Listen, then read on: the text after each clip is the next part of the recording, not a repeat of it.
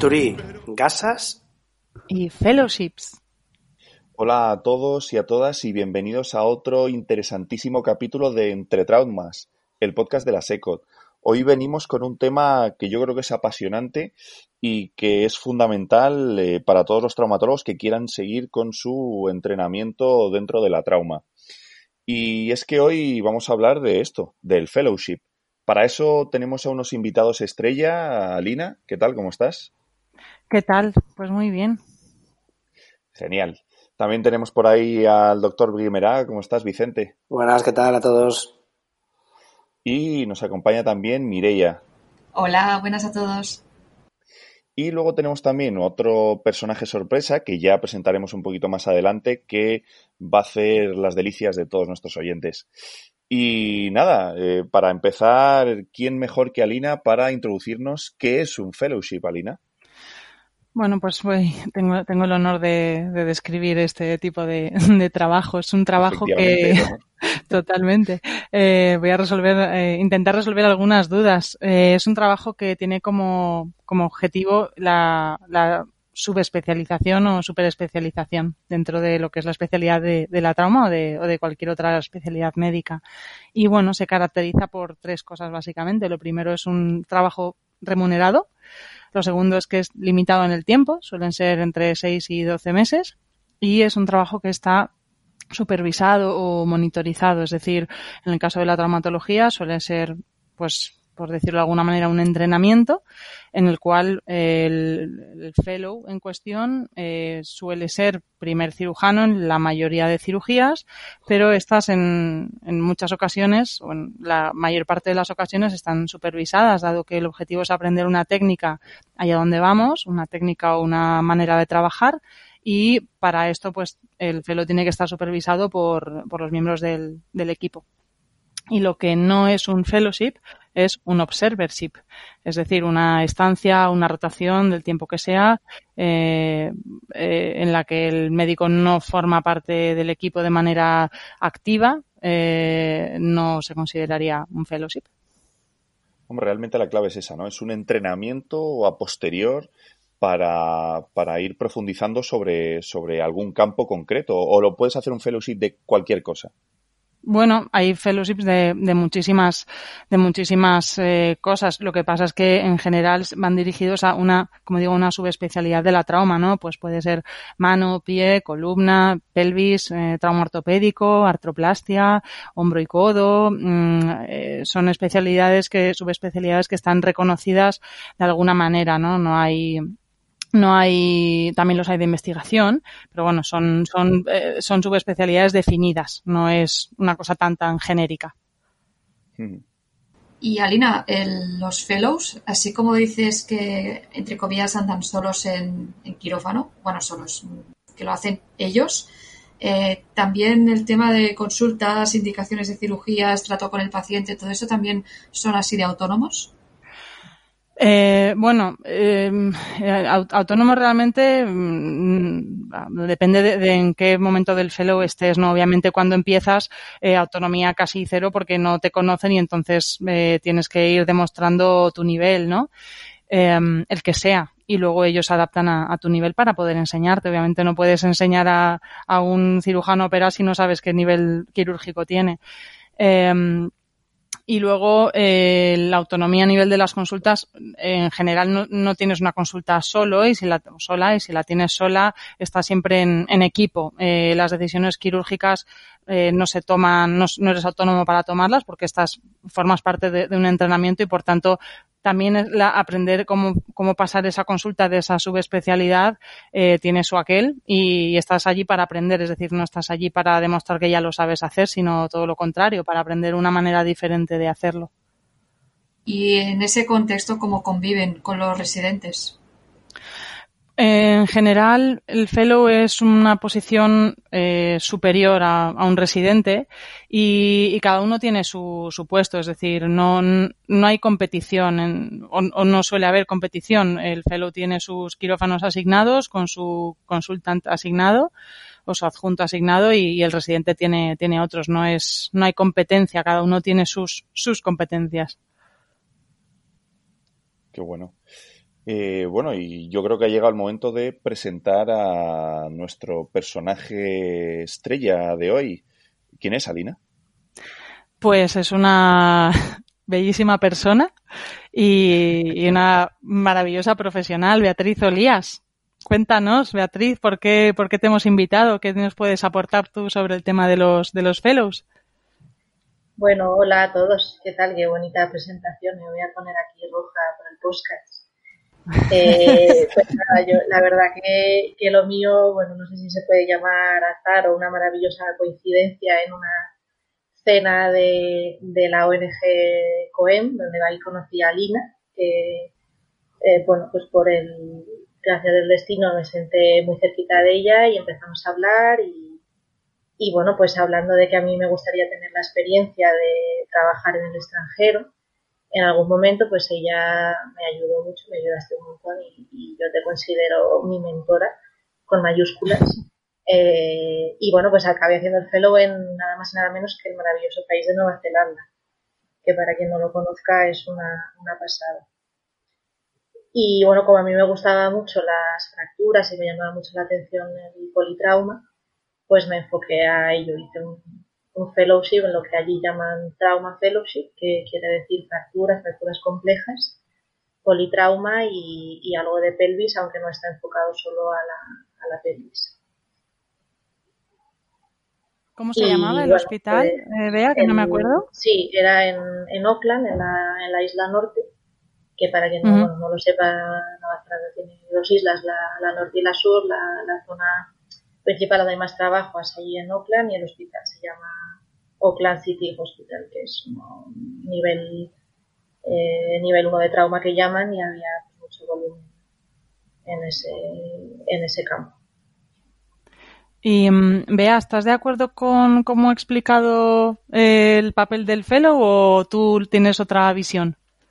Sí, yo creo que como tú bien has dicho, eh, según te van conociendo, pues te van dejando más o menos eh, digamos, eh, cancha para poder ir haciendo las cosas, ¿no? Yo tuve la, también la, la, suerte, o bueno, yo también me lo organicé un poquito así, para mí fue genial, que me fui de R5 de Observer allí primero dos meses, entonces ya me conocían como persona, obviamente no como cirujana, y, y bueno, pues luego una vez allí, obviamente empiezas a hacer cirugías más sencillas y poquito a poco pues van viendo tu nivel, van pues eso vas aprendiendo y te van dejando más, más, pues más independencia, digamos. Y luego a nivel de las consultas, pues, pues sí, lo normal es que esté supervisado. Yo al final pasaba consulta sola, pero a nivel de indicación quirúrgica, pues siempre lo, lo consultabas con el, el adjunto.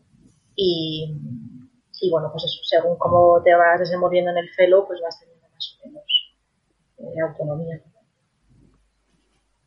Oye, ¿y realmente vea, eh, notas esa supervisión o eres como un adjunto joven en un hospital español que vas tirando y conforme van viendo tu experiencia, pues eh, te dejan, te van dejando solo? ¿O la realidad es que sí que hay una supervisión como tal, tienes que hacer algún examen o realmente eh, es, va un poco por, por, rangos? No, o sea, una vez que ya estás en el fellow no, no haces un examen como tal dentro del fellow, sino el que hice yo eran seis meses eh, pero sí que te supervisan de una forma encubierta, como digo yo. O sea, eh, tú parece que estás solo en quirófano, porque yo tenía muchas cirugías sola o con un, con presidente pequeño, pero siempre el adjunto está por ahí mirando qué tal, te pregunta qué tal, o hay diferentes tipos de, de supervisión también. Eh, puedes tener cirugías donde tú no operas, sino que estás ayudando, las más complicadas, y otras en las que pues tú estás o, sola con un residente pequeño, con un residente un poquito más mayor, pero a nivel de la planilla, pues tú estás eso aparte. Es un poquito el fellow entre el salto entre terminar la residencia y, ya ser adjunto. Qué bueno. Eh, bueno, eh, joder, Bea, la verdad que muy bien, me encanta, me encanta esta experiencia. ¿Y, cómo te decidiste a ello? Sea, ¿cómo lo hiciste? Aparte de la conversación con Alina, que la verdad que Alina da para muchas cosas. Una conversación con ella puede acabar en cualquier sitio. Pero bueno, en este caso fue algo, fue algo muy bonito. Sí, la verdad que yo, yo tenía, bueno, la, la motivación ahí, la idea en la cabeza y además me pareció muy buena idea irme a un sitio primero de observer y luego ver un poquito cómo me desenvolvía ya y si me gustaba el sitio y si me convencía la cosa para luego ir allí de pelo, aunque no siempre es posible hacer esto. Y, y bueno, pues al final hay que, hay que ser valiente, ¿no? Y tener esa, esa inquietud de querer aprender de cómo se trabaja en otros sitios y, lanzarse y lanzarse y es una cosa muy, una experiencia muy bonita. Entonces, lo primero es eso, tener, tener ahí la, motivación, la inquietud y luego ya, aunque es un, luego hablaremos creo que del papeleo y demás, eso es, es duro, pero lo primero es no desesperarse y tener ahí sobre todo las ganas de aprender cómo se hacen las cosas en otros, en otros sitios, que se aprende muchísimo. Yo creo que este punto que, ha mencionado Bea sí que es, importante, el tema de que antes de hacer el fellowship ya había estado en el hospital, ya estuvo un par de meses eh, como observer y em, pues haciendo una estancia, me parece que era una beca de la, de la SECOT, puede ser, o una beca AO. De la Somacot, sí. De la, Somacot, y bueno, eh, pues siempre el, el que te conozcan antes yo creo que sí que es importante y que, y que te va a abrir puertas más que una comunicación eh, por email simplemente, ¿no? Eh, o a través de, de, una, de una referencia, una recomendación. No sé cómo fue en el caso de Vicente, ahora nos contará sobre su fellow. Buenas, pues a ver, yo, yo en mi caso, yo, yo hice un fellow de, de trauma también, nos hemos juntado los tres, los tres de, de ferosis de trauma. La próxima tenemos que llamar a alguien que haya hecho un felo de, de artroplastias o de artroscopia o algo así. Este. un poco secta, en realidad, amigos. ¿El qué? Que sois un poquito secta. Sí, no, no. Eh, bueno, como todos. Entonces, bueno, eh, yo, yo no fui previamente, yo no hice un, un observership eh, de R5. Yo lo hice en Australia y ahí es donde me, entró el gusanillo de hacer un fellow de esto, de, en concreto de fracturas, porque me parecía buena idea y demás. Y yo lo hice un poco mm, a, mi bola, porque fue una época que estaba buscando trabajo y tal, y pensé también en enviar, en, hacer el fellow. Entonces lo hice de la manera más eh, que se me ocurrió, más sencilla o más tal, que era viendo eh, dónde lo quería hacer, que yo sabía que había varias unidades de trauma buenas en el Reino Unido, una de ellas que es muy famosa, que es la de Edimburgo, en el Royal Infirmary de Edimburgo, y lo sabía básicamente porque publican muchísimo y hay muchísimos artículos publicados de ellos. Entonces, pues en los artículos, siempre que veis, es eh, em, el reply o donde si quieres preguntarle cosas al autor, pues ahí siempre abajo hay un email y una dirección. Entonces, pues así encontré el, email del que entonces era el, como una especie de, de, figura de catedrático, que era un señor bastante famoso en el mundo de la trauma, que es Kurt Brown, y le escribí un mail a él directamente. Y, bueno, al cabo de un tiempo me contestó y me dijo, mira, ahora y tal, yo no me dedico a esto, te paso el mail de otro. Y que es el, como el coordinador de fellows o el tutor de residentes que sería aquí en España. Y nada, y entonces pues le escribí a él y al cabo de varios meses contestó que salía la convocatoria. Y nada, pues salió la convocatoria, vi los requisitos, pues hice el papel, los papeles y, ahí empezó todo. Hice la entrevista y, luego ya pues empecé. Pero fue así, ¿no? O sea, Vicente, para ti parece que fuera, o sea, has dicho que hiciste una estancia en Australia y luego era para ti como una alternativa, o sea, buscabas trabajo, ¿no? Y era como, bueno, pues o encuentro de adjunto o, me, o esta opción, ¿no? Sí, no, yo tenía trabajo, yo estaba trabajando de, de, adjunto joven, fue el, sí, el primer año de adjunto. Y yo me fui en el equivalente, o sea, hice el año de fellow en el año de A2, digamos. Eh, sí, pero mientras estaba de adjunto, pues eh, porque todo esto de los eh, correos y el papeleo al final no es una cosa de, de un mes para otro, se, se, ralentiza relativamente. Y entonces, pues ese, no sé exactamente, pero el mail a lo mejor lo mandé en verano de cuando acabé y me contestaron eh, después de Navidades para empezar en agosto del año siguiente, del año de A2, entre comillas. Y así fue. Vicente, eh, ¿dejaste el trabajo entonces o sí, contrato o lo dejaste? No, tenía, tenía, tenía contrato eh, y lo dejé. Bueno, justo el contrato acababa en agosto, la verdad. Pero bueno, que... No quiero engañar a nadie, ¿no? Sí, no, no, es verdad, pero vamos, que no, no tuve que rescindir contrato porque justo eso fue un poco casualidad que justo acabé y, ya empecé en el otro lado, dos semanas después. Pero bueno, que si hubiera tenido contrato en vigor, pues, pues lo hubiera, porque sí que en el fondo me apetecía irme. Oye, ¿y cómo estaba estructurado el fellow? Es decir, tú llegas allí, eh, ¿qué te encuentras? Pues nada, yo, bueno, una vez me aceptaron, fui un, un, día, así suelto como dos meses antes, para hacer un, que me decían, oye, si quieres venir y lo ves y te vemos también, porque no te, porque la, entrevista me la hicieron por teléfono, no, no, no fue por Skype ni nada con la cara. Eh, entonces no, no sabemos, eh, no sé, por verte la cara y eso y que tú veas esto, porque yo tampoco había estado Sí, pero bueno, en, en, tu caso que te has ido a Escocia tiene sentido, pero si te vas a Australia, igual que es por videoconferencia o algo así, y Supongo, sí, supongo. Eh, pero vamos, yo la hice por teléfono. Entonces fui allí y nada, la vi y me dijeron, mira, esto funciona de la siguiente manera, empieza hasta el día y tal. Y vas a estar seis meses eh, con un adjunto que hace más miembros superiores, más número proximal, codo y, y demás, y fracturas de, o sea, trauma compleja o trauma un poco más compleja de miembro superior, los siguientes seis meses, pelvis y miembro inferior. Y yo, bueno, pues, pues así y, y ya está, empecé el primer día y, y para adelante. Un poco lo que ha explicado Alina es tal cual así, salvo algunos detallitos, pero vamos, en, general es todo como lo ha contado ella. Vicente, mm, tú venías de, un hospital de, una trauma muy potente del 12 de octubre. Sí. ¿Y mm, qué, qué te ha aportado este, esta experiencia de fellowship es decir, porque muchas personas eh, como es mi caso, por ejemplo, el, el primer fellowship que hice fue de, pues como vea, ¿no? De politrauma, fracturas complejas. Eh, yo venía a un hospital, pues, que tenía trauma, pero trauma más bien básica, ¿no? No tenía, pues, lo, lo que llega el 12 de octubre. Y bueno, la gente, pues también buscamos cosas que no hemos visto durante la residencia, no hemos tenido la oportunidad de formarnos mucho en eso. Y en tu caso, eh, ¿qué puedes decir que te haya aportado? O sea, ¿por qué, ¿por qué, una persona va a tener que hacer un fellowship en lugar de quedarse en el 12 de octubre eh, y seguir esa, esa vía?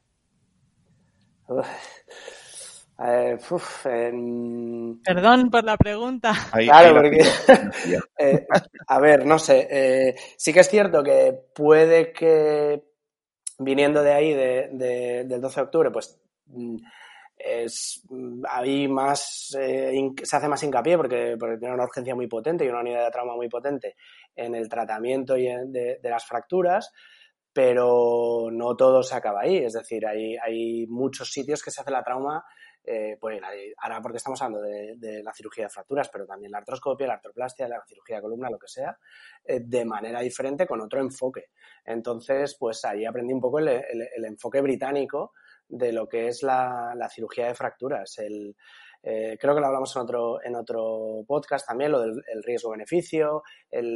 aquí da la sensación que somos un poquito más quirúrgicos y nos fijamos mucho, nos fijamos menos en, en, potenciales complicaciones y tal, y allí pues, pues es de otra manera, son más pragmáticos, eh, se fija mucho, se, da mucha importancia a qué aporta realmente o qué beneficios aporta una cirugía respecto al tratamiento ortopédico o al tratamiento estándar, eh, eh, qué beneficios aporta una nueva técnica muy novedosa. Por ejemplo, en, en, Madrid cuando yo era de R5 se, ya llevábamos unos dos años haciendo clavos suprapatelares de tibia y cuando llegué a Edimburgo no se hacían.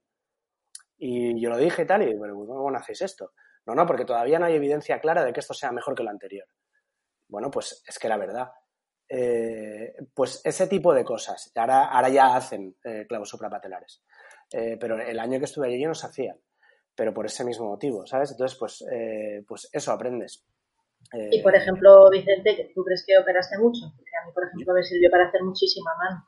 Sí, sí. O sea, comparado con el 12 que estabas allí trabajando, ¿no crees que a lo mejor te sirvió también para...? Sí, sí, sí, sí, sí. Sí, sí, sí, sí, sí, Yo, yo eso lo comparaba con... Bueno, no sé si habéis visto... Eh, esto de operar tanto es como... Yo veía antes unos dibujos animados cuando era niño que eran los de Son Goku Y entonces en, hay una temporada, que antes, ahora se llaman temporadas, pero bueno, no sé si entonces sabíamos de temporadas, se metían un día en una sala que se llamaba del espíritu del tiempo y se pasaban allí un año, pero en el fondo, en, en la vida real, había pasado un día. Y entonces venían mucho más fuertes, porque habían estado entrenando un año entero, pero que en la realidad era solo un día.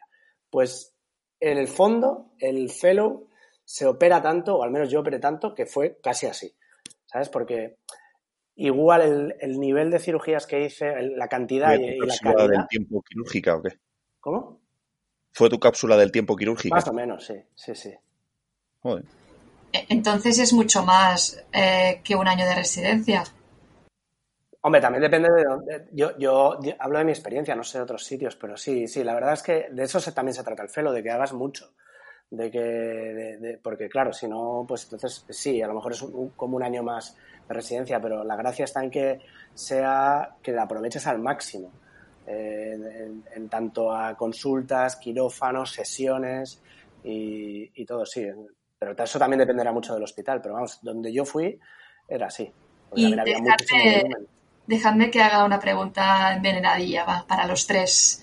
Eh, ¿Creéis que no podríais haber aprendido, digo de trauma, eh, ya sé que la experiencia de ir fuera, de otra cultura, otro sistema sanitario, el idioma, todo, eso, eso es un valor añadido, pero en relación a lo estrictamente médico, ¿creéis que no lo podéis haber aprendido aquí?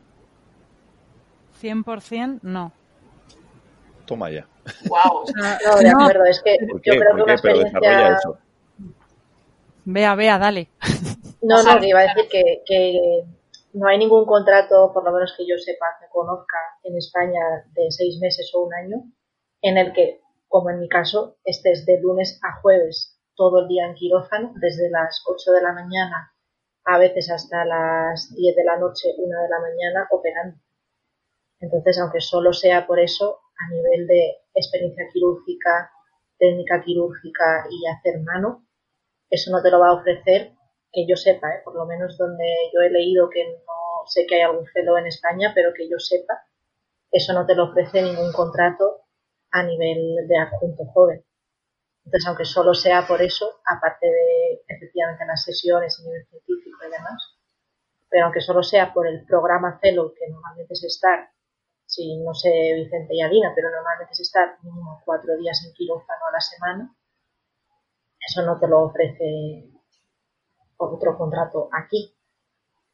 Hmm. Por lo menos yo, yo, yo, no sería tan, tan drástico como ha dicho Alina. Sí que es cierto que aporta muchísimo, que, que se opera mucho y que, ya estamos Y que, no, y que incrementas mucho tu nivel de, suficiencia, de autosuficiencia, mm, no sé cómo llamarlo, pero, pero también se aprende muchísimo después.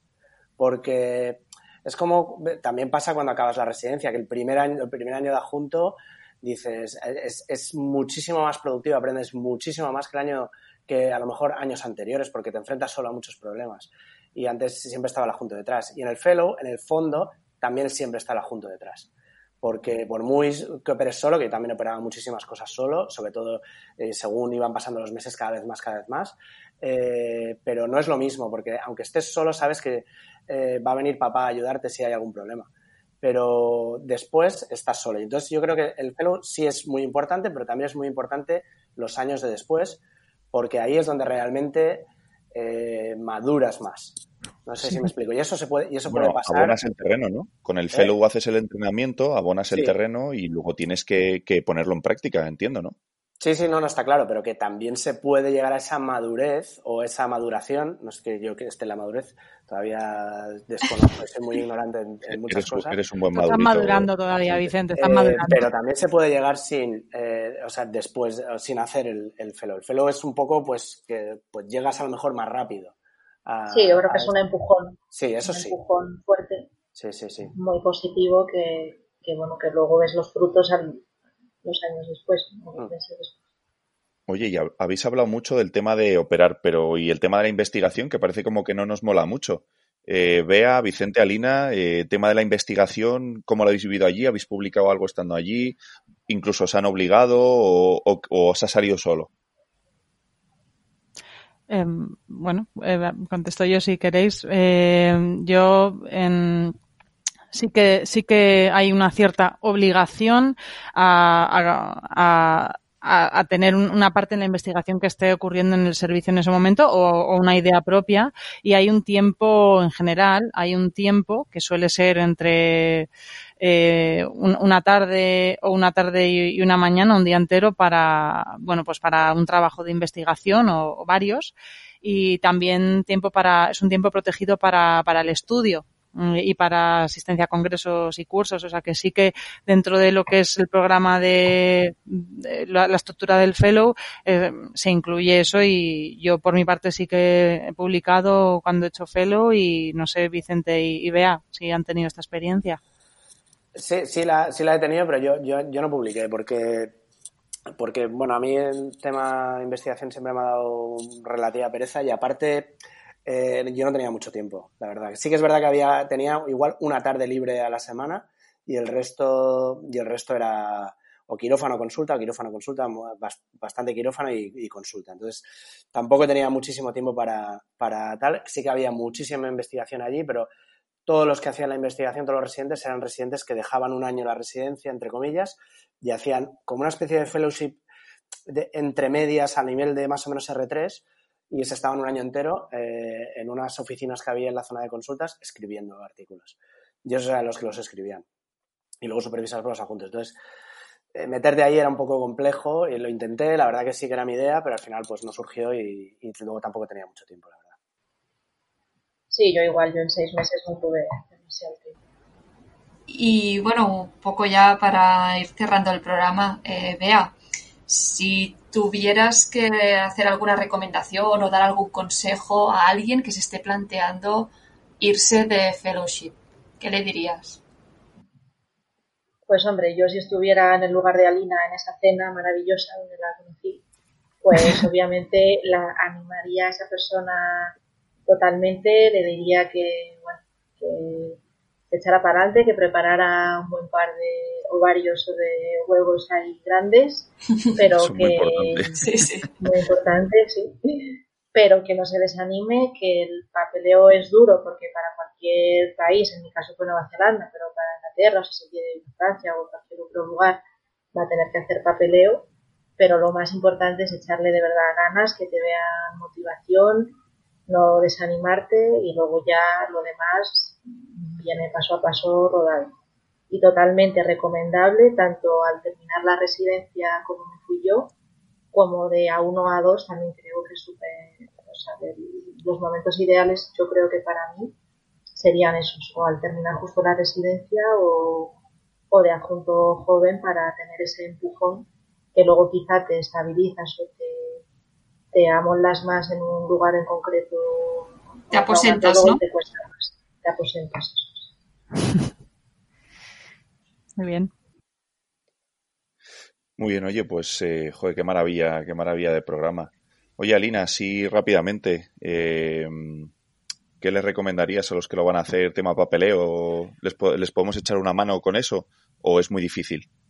Eh, no, no es difícil, es, es carrera de fondo realmente. Es, pues, para algunos países es más fácil eh, que para otros porque hacen falta simplemente más papeleos y, más trámite y más tiempo. Pero bueno, como dice Vicente, empezar por traducir el título al idioma correspondiente y a partir de ahí luego ya mm, solo vienen más. Eh, simplemente hay que saber que, que el que lo consigue no es por ser mejor ni peor, ni más listo, ni ni con mejor currículum, sino pues es el, tesón y la persistencia lo que hace que, consigas el, puesto de trabajo, porque hay veces que vas a, solicitar, no te van a coger, solicitas otra vez, en este sitio tienes que esperar un año o lo que sea, y los papeles, y al final pues tienes que contar con unos mesecitos que pueden ser entre seis meses hasta un par de años para países a lo mejor como Canadá o, Estados Unidos, pero que sí que se puede conseguir y que es cuestión de, de informarse bien y de tener en mente que es una carrera de fondo. Joder, pues oye, fenomenal. Infinitas gracias a todos. Yo creo que lo vamos a dejar aquí. Yo creo que es un, es un programa que quizá nos ha salido algo largo, pero la realidad es que da para este programa y para otros muchos más. Yo creo que lo tocaremos un poquito más adelante, pues eh, que seguro que algo se nos ha quedado en el tintero, pero creo que para empezar, para meter el gusanillo a la gente, eh, creo que es bastante importante. Yo me quedo sobre todo con lo que habéis hablado de que es un puesto de entrenamiento supervisado, con remuneración y que es limitado en el tiempo que no es solo trabajar en el extranjero, que, esto que es un puesto de trabajo y que, y que hay que aprenderlo mejor para dejar ese terreno bien abonado. Y como dice Bea, que hay que echarle un par. Así que a todos muchas gracias, de verdad, creo que ha sido un pedazo de programa. Así que Bea, lo primero, muchas gracias por venir y, bueno, que encantados de conocerte y en nuestro podcast. Muchísimas gracias por la invitación. Gracias. Y a nuestros eternos colaboradores, eh, Vicente, nos vemos en otra. Muchas gracias. Alina, lo mismo te digo, nos veremos próximamente. Hasta pronto. Y Mireia, contigo cerramos. Hasta luego. pues hasta luego. Y bueno, ya sabéis que a veces para seguir hay que empezar de nuevo. Esto ha sido Entre Traumas.